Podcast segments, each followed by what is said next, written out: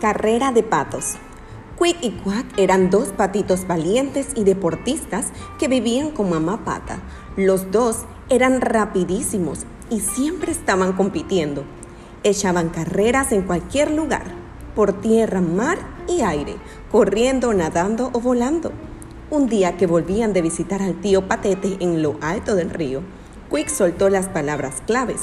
El último que llegue es un ganso y ambos salieron nadando río abajo. Los dos conocían bien el camino, pero Quack llevaba tiempo preparando un truco. Se había dado cuenta de que la corriente en el centro del río era más fuerte y podía ayudarle. Así es que cuando mamá Pata les tenía totalmente prohibido nadar por el centro del río, Quack se dirigió hacia aquella zona. Ya soy mayor para nadar aquí, Enseguida se vio que tenía razón, avanzaba mucho más rápido que Quick y le sacaba mucha ventaja. Quick estaba indignado porque nunca desobedecía a mamá pata, pero por su obediencia iba a perder la carrera. Según avanzaban, la corriente se hacía más fuerte y Quack cruzó triunfante la línea de meta sin darse cuenta de que se dirigía directamente a un gran remolino en el centro del río para cuando quiso reaccionar. Allí estaba dando vueltas, vueltas, vueltas sin parar.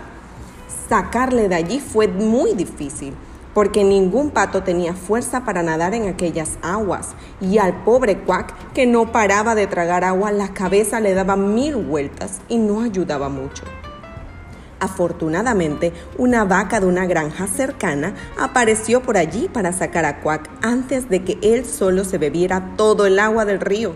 Y cuando le dejaron en el suelo, siguió dando vueltas durante un buen rato, de lo mareado que estaba, mientras algunos de los animales que lo habían visto se reían al ver que todo había acabado bien.